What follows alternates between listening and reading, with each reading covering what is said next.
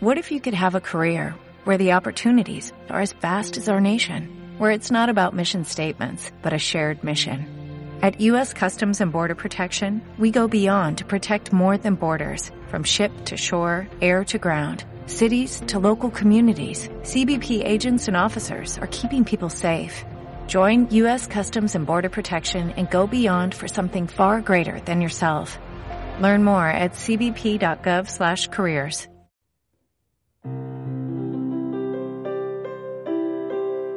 ¿Por qué no me avergüenzo del Evangelio? Porque es poder de Dios para salvación a todo aquel que que. Romanos 1:16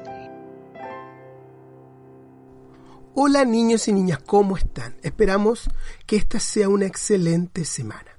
En primer lugar, y antes de comenzar con la meditación del día de hoy, queremos mandarle un gran saludo, un gran abrazo a un niño que se llama Josué Montaña, que es de Colombia.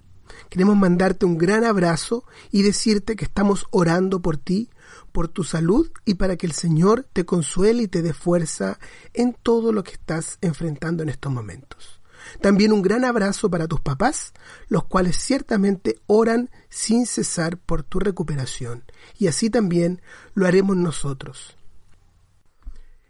Niños y niñas, el día de hoy queremos contarles una historia conmovedora que relató un misionero llamado Hudson Taylor, algo que él experimentó y que creo que es muy útil para exhortarnos a evangelizar.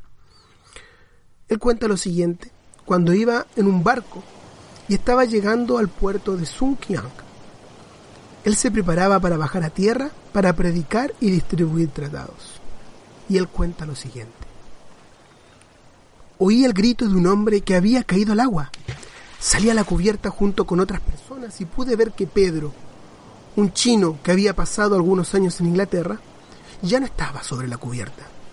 Habían varias personas a bordo, mirando inútilmente hacia el lugar donde había caído, pero sin hacer ningún esfuerzo para salvarlo.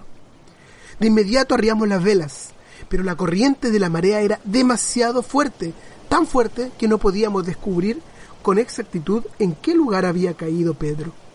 Observé detenidamente con la esperanza de encontrarlo.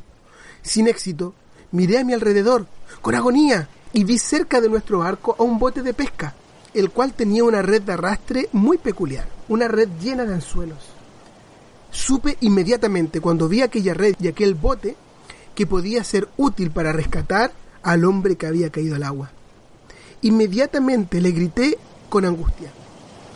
Por favor, vengan y echen su red por aquí. Un hombre se ha caído y se está ahogando. Inesperadamente los hombres dijeron, no, no es conveniente, no nos conviene. Asombrado y con angustia les dije, por favor, no hablen de conveniencia, vengan rápido, antes que se muera. No, me dijeron, estamos ocupados pescando, no podemos ir. ¿Qué importa que estén pescando? Les daré más dinero del que pueden obtener durante varios días de pesca. Solo vengan de una vez, por favor.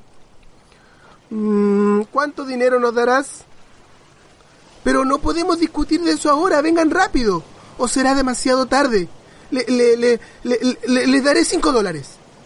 No, no podemos hacerlo por esa cantidad, es muy poco. Danos 20 dólares y echaremos nuestra red. Pero, pero, pero, pero no tengo tanto dinero. Pero vengan rápido, por favor. Les daré todo lo que tengo. ¿Y cuánto es eso?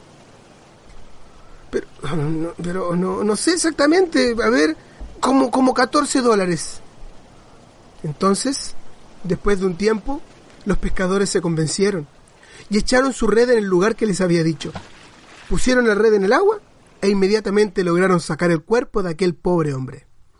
Sin embargo, todos mis esfuerzos médicos por restaurar su respiración fueron en vano.